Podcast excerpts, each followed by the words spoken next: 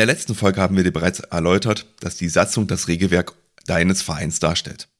Doch welche Regelungen sollten in einer Satzung enthalten sein? Was ist gesetzlich überhaupt möglich bzw. nötig? Und was sollte man gegebenenfalls in einer bestehenden Satzung abändern? Du siehst schon an diesen Fragen, das Thema Satzung ist wirklich für jeden Verein relevant.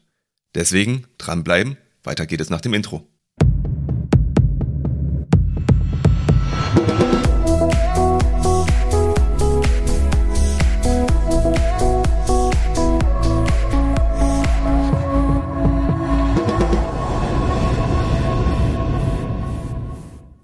Herzlich willkommen im Vereinsstrategen Podcast.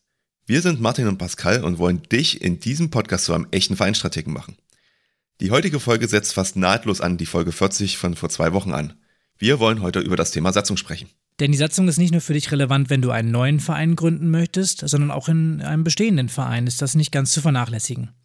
Die Satzung regelt nämlich komplett die Grundlagen des Vereinsalltags und deswegen auch das normale Miteinander im Verein.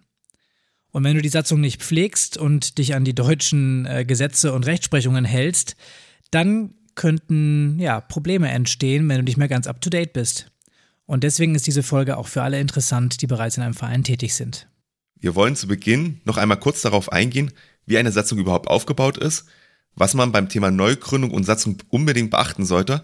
Aber vor allem wollen wir heute im Schwerpunkt uns einzelne Regelungen in einer Satzung angucken und dir aufzeigen, was es überhaupt für Möglichkeiten gibt, wie du eine Satzung sinnvoll gestalten oder auch abändern kannst. Ja, und wir sprechen heute auf jeden Fall noch darüber, wie man mit einer cleveren Gestaltung äh, einer Satzung viel Arbeit auch in den Folgejahren vermeiden kann. Äh, hier schon mal ein kleiner Spoiler, es geht um Ordnungen. Und bei all den Erläuterungen, die wir heute ähm, ja so machen, gehen wir eigentlich davon aus, dass es sich bei deinem Verein um einen gemeinnützigen Verein handelt, ähm, der entweder als solcher gegründet ist oder werden soll. Und auf die Vor- und Nachteile eines gemeinnützigen Vereins sind wir ja schon in unserer Episode 40 eingegangen. Um dir das Ganze ein bisschen zu vereinfachen, weil wir wissen, dass es ein sehr kompliziertes Thema ist, haben wir dir in den Show Notes die Zeitmarken äh, mit den jeweiligen Angaben, wann welches Thema kommt, aufgeschrieben. Schau also gerne in die Show Notes, äh, wenn du nochmal zurückspringen möchtest zu einem bestimmten Thema.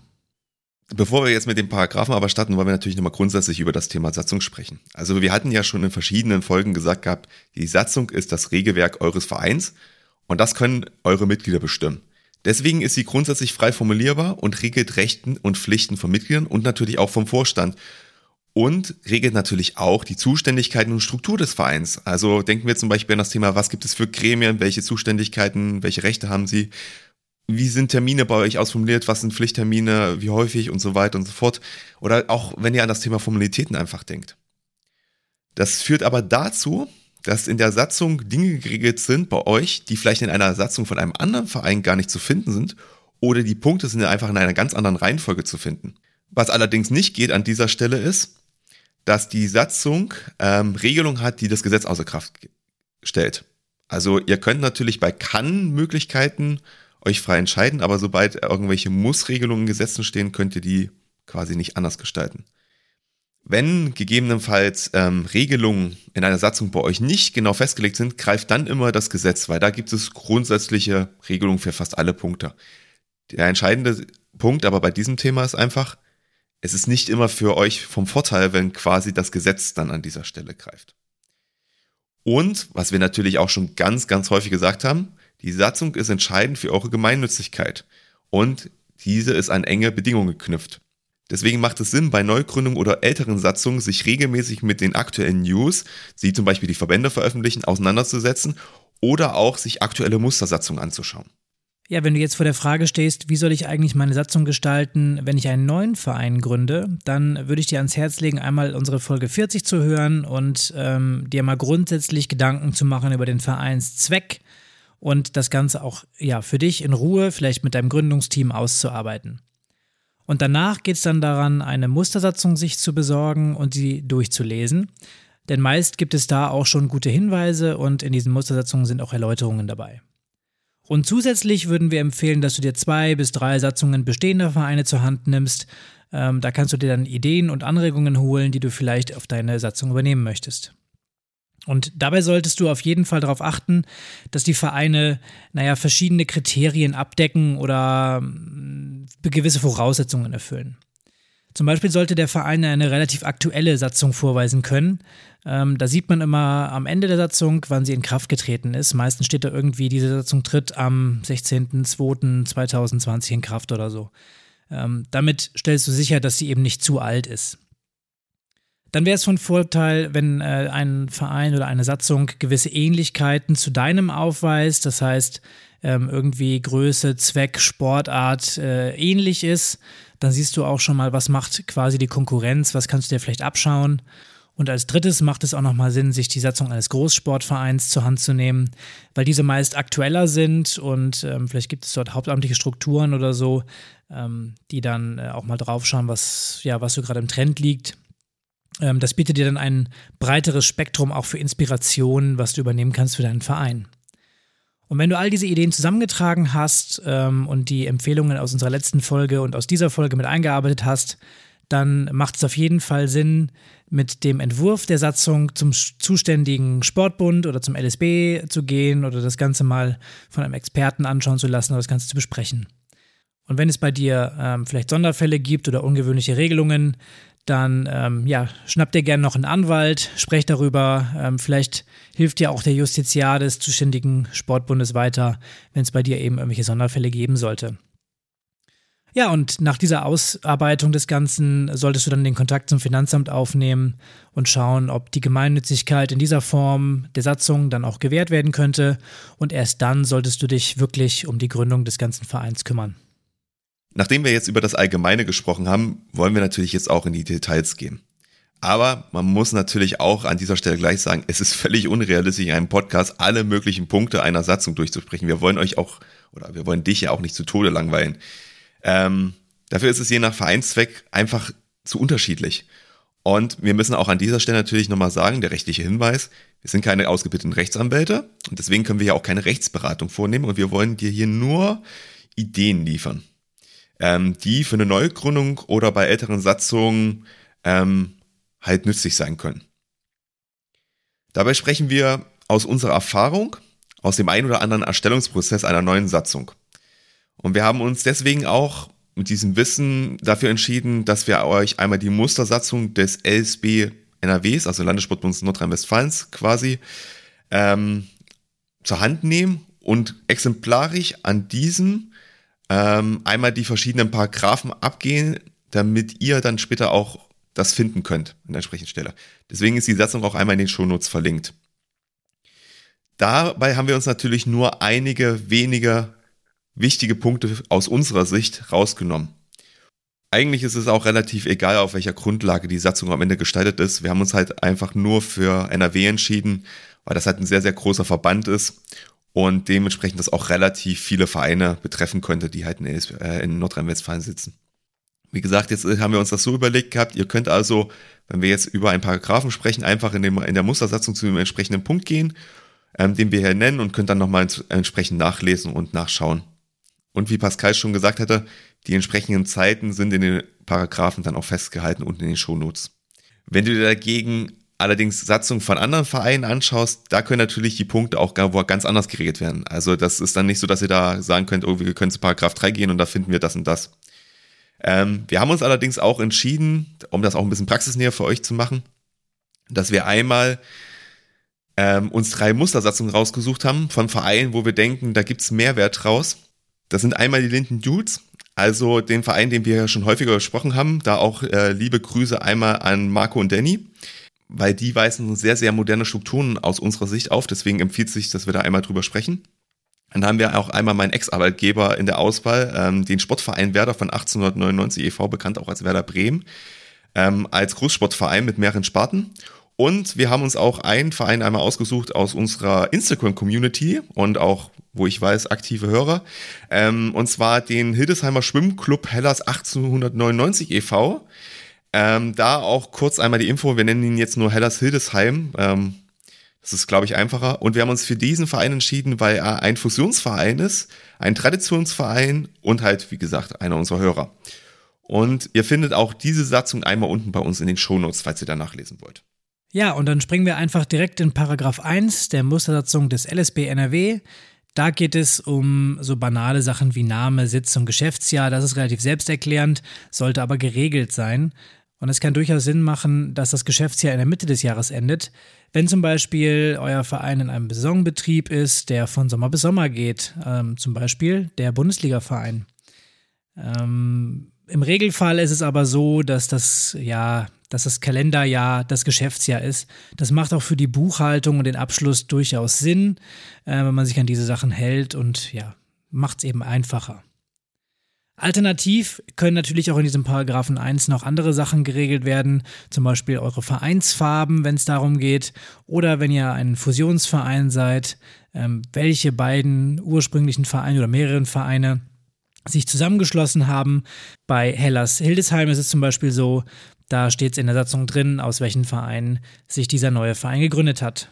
Und wenn es bei euch um eine Vereinsneugründung geht, dann schaut auf jeden Fall auch nochmal in unseren Blogartikel nach. Ähm, da haben wir die eine oder andere Formulierungshilfe vorbereitet und auch die eine oder andere Inspiration. Unseren Blog findest du wie gewohnt unter www.vereinstrategen.de und da kannst du eben zu dieser heutigen Folge navigieren und nochmal nachlesen, wie es im Detail laufen kann. Damit kommen wir jetzt auch schon zu Paragraph Nummer zwei. Und das ist eigentlich einer der wichtigsten überhaupt in eurer Satzung, weil dieser Paragraph regelt den Vereinszweck. Und wir haben sehr viel über Vereinszwecke schon gesprochen, aber wir haben eigentlich noch gar nicht gesagt gehabt, was es alles so für Vereinszwecke gibt. Die sind nämlich im Paragraph 52 Absatz 2 der Abgabenordnung geregelt. Und in uns, insgesamt gibt es 25 verschiedene Zwecke. Davon sind natürlich nicht alle für einen Sportverein relevant, aber es ist auch mehr als nur Sport. Das ist nämlich in dem Fall zum Beispiel Nummer 21. Ähm, und das wollen wir euch jetzt einmal aufzeigen. Also wie gesagt, beim Sport ist es so, das ist glaube ich auch relativ klar. Ähm, es muss etwas sein, wo es eine körperliche Ertüchtigung gibt mit Ausnahme Schach, die ist explizit geregelt. Also die gehört dazu, ist aber quasi keine körperliche Ertüchtigung. Und das ist zum Beispiel der Grund, warum das durchaus ja viel besprochene Thema E-Sports laut aktueller Rechtsauffassung ähm, da rausfällt und somit nicht gemeinnützig werden kann. Also wer sich da schon mal gefragt hat, warum das so ist, das ist der Grund dahinter. Dann gibt es aber auch noch andere Punkte, zum Beispiel das Thema Jugendhilfe, das ist die Nummer vier. Da ist einfach das Thema, habt ihr auch allgemeine Jugendhilfe, kann die gefördert werden, zum Beispiel Ferienbetreuung, macht ihr, habt ihr einen Bildungsauftrag, habt ihr ähm, Jugendfahrten, solche Themen gehören damit rein. Und natürlich auch grundsätzlich habt ihr überhaupt Jugendförderung bei euch im Verein als Abteilung zum Beispiel. Dann haben wir das Thema öffentliches Gesundheitswesen, das ist die Nummer drei. Da denkt ihr so im ersten Moment, okay, hat das was mit dem Sportverein zu tun? Ja, durchaus. Zum Beispiel das Thema Reha-Sport zählt da mit rein. Oder auch wenn ihr euch zum Beispiel um regelmäßige Ernährungsschulung einfach kümmert, auch das ist ein Punkt, der in diesem Bereich fallen würde. Dann haben wir noch das Thema Erziehung und Bildung, Nummer 7. Ähm, das macht Sinn, wenn der Verein zum Beispiel Bestandteil einer Ganztagsbetreuung in der Schule ist. Und Nummer 5, der Bereich Kultur. Habt ihr kulturelle Veranstaltungen bei euch im Verein? Das ist normal vielleicht nicht im Sport üblich, aber wenn man sich jetzt zum Beispiel mal den Bereich Tanzen vorstellt, als Sportart, dann kann man das gegebenenfalls auch mit dem Bereich Theater verbinden und schon seid ihr thematisch auch in diesem Punkt drin. Mal ein praktisches Beispiel ähm, aus der Satzung der Linden Dudes. Der Zweck des Vereins ist die Förderung des Sports nach 52, ähm, insbesondere im Basketballsport, im Rahmen von Breiten- und Freizeitsport, im Bereich der Leistungsförderung durch Wettkampfsport und des Gesundheitssports.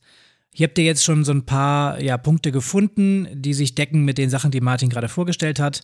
Und wenn du das weiterlesen würdest, dann würde hier auch noch was stehen über Integration und Inklusion, über allgemeine Jugendarbeit und Jugendpflege und Jugendförderung.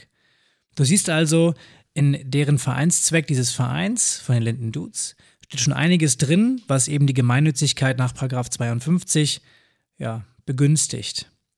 Allerdings muss man auch sagen, Vereine dürfen in ihrer, Satzung keine Vorratszwecke ja, quasi aufschreiben. Das heißt, die Satzung darf nicht künstlich aufgebläht werden, in der Hoffnung, dass man irgendwann mal irgendwas machen dürfte. Es dürfen nur die Zwecke aufgenommen werden, die vom Verein auch tatsächlich verwirklicht werden. Und alle anderen Vereinszwecke müssen ja, gestrichen werden, wenn sie nicht nachgewiesen werden können. Und ähm, auch hier nochmal der Hinweis, ganz klar, alle Formulierungshilfen bleiben bei uns im Blogbeitrag. Wenn du dich also inspirieren lassen willst, schau da gerne mal nach. Jetzt haben wir über den Vereinszweck gesprochen und ähm, ja, diesen kann man dann anschließend auf verschiedenen Wegen auch erreichen. Genau, und da sind wir nämlich bei dem Thema der Zweckerreichung angekommen. Und dafür haben wir euch jetzt einmal ein paar Beispiele mitgebracht, um erstmal zu erläutern, was ist überhaupt Zweckerreichung. Ähm, zum Beispiel, wir haben gesagt, der Vereinszweck muss quasi mit Leben gefüllt werden. Das heißt also, wenn ich zum Beispiel Sportspiel, Übungs-, Kursbetrieb und sowas anbiete für Freizeit, Breitensport, diese Organisation ist quasi die Zweckerreichung für, das, für den Bereich Sport. Also dadurch, dass ihr dieses Angebot anbietet, wird der Zweck, den ihr da reingeschrieben habt in eure Satzung, erreicht. Ähm, das kann aber auch zum Beispiel sowas sein wie Durchführung eines leistungsorientierten Trainingsbetriebes oder ihr macht sportspezifische Vereinsveranstaltungen. Ihr könnt euch an Turnieren beteiligen, an sportlichen Wettkämpfen. Ihr könnt aber auch ähm, Jugendveranstaltungen machen und Maßnahmen, die auch rund um das Thema Sport gehen. Das betrifft aber zum Beispiel auch den Bereich Aus- und Weiterbildung und Einsatz von Übungsleitern, Trainern und Helfern. Am Ende hängt der Vereinszweck aber halt allein davon ab, wie ihr selber organisiert seid. Wenn ihr zum Beispiel also reinschreibt in, die, in eure Satzung, der Vereinszweck ist die Jugendarbeit, die Jugendförderung, dann solltet ihr auch Jugendarbeit haben. Wenn ihr nicht habt, ist es eher doof. Macht auf jeden Fall Sinn. Ähm, wenn wir uns mal äh, zum Vergleich die Satzung wieder der Dudes anschauen, dann steht dort drin zur Zweckerreichung eben das freiwillige und ehrenamtliche Engagement der Mitglieder. Ähm, da haben wir schon eine eigene Folge zu gemacht, wo auch der Marco zu Gast war, ähm, dass dort ja dieses Credit-System existiert. Aber die Zwecke des Vereins werden eben auch anders erreicht, zum Beispiel über Kursangebote, über Kooperation, über ja, die Anschaffung und Unterhaltung von Geräten, Sportanlagen und Räumen, durch die Aus- und Fortbildung von Ehrenamtlichen zu Trainern, äh, Übungsleitern und Betreuern, durch die Durchführung von geeigneten Informations- und Bildungsveranstaltungen und Sportveranstaltungen sowie zu Freizeitsportangeboten, dem Turnierbetrieb und Maßnahmen, die das Engagement der Mitglieder fördern. Ja, und wir empfehlen euch eben, die Zweckerreichung in der Satzung zu hinterlegen. Vor allem auch bei der Neugründung eben ist das wichtig. Ähm, denn auch das ist wiederum Bestandteil der Gemeinnützigkeitsprüfung beim Finanzamt. Jetzt haben wir natürlich noch einen anderen Bereich beim Thema Vereinszweck. Und zwar müssen wir uns einmal darüber unterhalten, ähm, wenn ihr jetzt einen bestehenden Verein habt und ihr wollt jetzt ähm, eine Zweckänderung machen, wie läuft das eigentlich ab? Es ist nämlich so, dass ähm, eine Zweckänderung in eurer Satzung einstimmig von allen Mitgliedern beschlossen werden muss, grundsätzlich erstmal. Ähm, man kann allerdings natürlich von der Erfordernis der Einstimmigkeit bei Zweckänderungen auch in der Gründungssatzung abweichen. Ähm, man kann zum Beispiel sagen, okay, es sind nur drei Viertel der äh, stimmberechtigten Mitglieder notwendig, um das zu erreichen, oder der anwesenden Mitglieder oder zwei Drittel, je nachdem, wie ihr das ähm, handeln wollt. Ähm, das würden wir euch natürlich auf jeden Fall empfehlen, dass ihr das äh, in der Satzung macht, ähm, weil Einstimmigkeit wird wahrscheinlich relativ schwierig zu erreichen sein später. Grundsätzlich ist es nämlich so, dass eine Zweckänderung im Sinne des Vereinsrechts immer dann vorliegt, wenn der Verein seinen Charakter grundsätzlich ändert und die Mitglieder beim Eintritt in den Verein mit ja, derartigen Charakteränderungen, sagt man so schön, nicht rechnen konnten. Also zum Beispiel, wenn man aus einem äh, rein Basketballverein, wie Pascal ihn ja gerade vorgestellt hat, ähm, einen Mehrspartenverein machen würde oder einen rein Volleyballverein, wäre das sicherlich ein Thema, das nicht mehr mit der Satzung deckungsgleich wäre. Ja, und damit verlassen wir dann auch den Paragraph 2 der Mustersatzung und springen in Paragraph 6 und 7 der Mustersatzung des LSB NRW. Da geht es nämlich um den Erwerb der Mitgliedschaft und die Arten der Mitgliedschaft. Grundsätzlich ist der Vorschlag, dass Mitglieder natürliche Personen sein können oder auch juristische Personen. Juristische Personen sind dabei ja, Unternehmen und das ist irgendwie nicht der Regelfall. Also ein Sportverein oder ein Verein allgemein ähm, speist sich meistens aus natürlichen Personen, also den Menschen auf der Straße, die eben Lust haben, bei euch Mitglied zu werden. Es gibt aber eben die Ausnahme, dass juristische Personen auch mitmachen können. Zum Beispiel in Verbänden ist das manchmal so, dass auch Unternehmensgruppen äh, dabei sind. Zum Beispiel äh, ist das äh, Erdinger alkoholfrei als Team, als Unternehmen äh, Bestandteil der Deutschen Triathlon Union und deswegen dürfen Leute da eben mitmachen in diesem Nicht-EV-Team. Grundsätzlich regelst du dann auch die Arten der Mitgliedschaft, sowas wie zum Beispiel aktive Mitgliedschaften, also Leute, die bei dir am Sportangebot teilnehmen, passive Mitgliedschaften, die nicht am Sportangebot teilnehmen, äh, Leute, die aber trotzdem den Verein unterstützen wollen oder eben als Fördermitglieder äh, wirken wollen. Das kannst du dann nennen, wie du es möchtest. Ob du es jetzt Fördermitglied oder passives Mitglied nennst, ist an der Stelle egal. Dann gibt es noch ähm, ja, die außerordentlichen Mitglieder, das wären zum Beispiel die juristischen Personen, die ich eben genannt habe, oder auch sowas wie Ehrenmitglieder, die man eben ernennt, die, wo man nicht ja Mitglied werden kann und sagt, ich bin jetzt Ehrenmitglied. Ähm, da gibt es halt Kriterien, die in einer Ehrenordnung zum Beispiel geregelt werden. Oder eben auch in der Satzung selber in Abhängigkeit der Vereinszugehörigkeit, der ähm, Tätigkeit, die man geleistet hat. Vielleicht wird man von der Mitgliederversammlung ernannt zum Ehrenmitglied. Ähm, all sowas kannst du eben regeln bei dir im Verein, wenn das für dich wichtig ist. Hier möchte ich auch einmal auf die Folge von uns hinweisen über die verschiedenen Mitgliedermodelle, die wir da präsentiert hatten. Also hört da gerne einmal rein. Ähm, grundsätzlich kann es darüber natürlich auch hinaus, von dem, was Pascal jetzt gesagt hätte, noch weitere unterschiedliche Mitgliedsarten geben. Ähm, es muss halt nur eindeutig in der Satzung geregelt sein, ähm, welche unterschiedlichen Rechten und Pflichten es pro Mitgliedsart einfach gibt. Und was natürlich auch geregelt sein muss, ist, dass ihr einmal einen schriftlichen Aufnahmeantrag habt und da zum Beispiel auch festlegt, dass die Personen am SEPA-Lastschriftverfahren teilnehmen sollen. Ähm, man kann aber durchaus auch eine Satzung oder Regelung treffen, wo drin steht, okay, ähm, es geht auch per Überweisung oder PayPal ist ebenso möglich. Ähm, und was ganz wichtig ist bei diesen Paragraphen noch, ähm, ein grundsätzlicher Annahmeanspruch eines Mitglieds in eurem Verein gibt es übrigens nicht. Also wenn ihr sagt, es gibt Gründe, warum wir den nicht aufnehmen wollen, dann ist das durchaus euer gutes Recht. Wichtig ist aber an dieser Stelle, dass die Förderung der Allgemeinheit halt schon beachtet werden muss. Ähm, das heißt, der Verein darf grundsätzlich kein geschlossener Kreis sein, sonst ähm, wird euch die Gemeinnützigkeit an dieser Stelle auch entzogen. Dann würde ich sagen, jetzt haben wir als nächstes bei mir auf der Liste stehen den Paragraphen 8 und 9 der Mustersatzung. Und zwar geht es da um die Bereiche Beendigung der Mitgliedschaft und Ausschluss ähm, aus dem Verein, beziehungsweise halt Streichung von der Mitgliederliste. Grundsätzlich kann man einfach mal sagen, der Normalfall, dass wahrscheinlich ein Mitglied austritt aus eurem Verein, ist das Thema Kündigung und oder halt auch, und das ist ja tragisch, ähm, das Thema des Todes. Das sind natürlich so Themen, bei dem einen könnte nichts dafür, das andere könnte zumindest ein bisschen steuern. So ist es so, dass man auf jeden Fall versuchen sollte, dass die Kündigungsfristen und die Zahlungszeitpunkte aufeinander abgestimmt sein sollten. Da schützt man sich nämlich selber vor dem Thema Rückzahlung getätigter Beiträge. Ähm, das ist zum einen natürlich einmal das Thema Vereinfachung einfach eines Prozesses. Ihr müsst halt niemanden hinsetzen, also ein Ehrenamtler, der dann im Prinzip guckt, oh, wie viele Euros kriegt jetzt das eine Mitglied zurück ähm, und zum anderen habt ihr natürlich auch das Thema, dass auch diese Rückzahlung gegebenenfalls Gemeinnützigkeitsprobleme erzeugen kann. Ähm, deswegen einfach nicht machen. Beim Thema Tod, also jemand ist gestorben und quasi die Erben wollen dann halt den restlichen Jahresbeitrag zum Beispiel zurückhaben, ist es kein Thema. Da ist die Rückzahlung unproblematisch.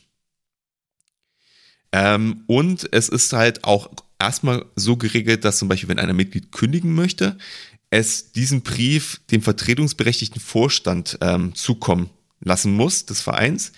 Ähm, sonst ist sie ungültig. Aber das kenne ich auch anders, oder Pascal? Ja, genau. Das sind die, die Regelungen des Gesetzgebers. In der Praxis ist es auch so, dass es meistens reicht, eine postalische Adresse zu benennen. Ähm, da reicht dann auch eine Geschäftsstelle oder eben die Privatadresse des Vorstandes, je nachdem, wie man das handhaben möchte. Ähm, und wenn deine Satzung zum Beispiel vorschreibt, dass äh, die Schriftform gewahrt werden muss, dann reicht auch eine E-Mail manchmal aus. Das heißt, es kann auch sein, dass du einfach eine E-Mail-Adresse hinterlegen kannst des Vereins, wo eben auch dann regelmäßig geschaut werden muss. Ansonsten gilt nämlich ganz oldschool die Kündigung per Brief. Jetzt haben wir natürlich die zwei normalen Möglichkeiten äh, im Verein erstmal aufgeführt, ähm, wie ein Mitglied austreten kann, aber es gibt da auch noch Besonderheiten, oder?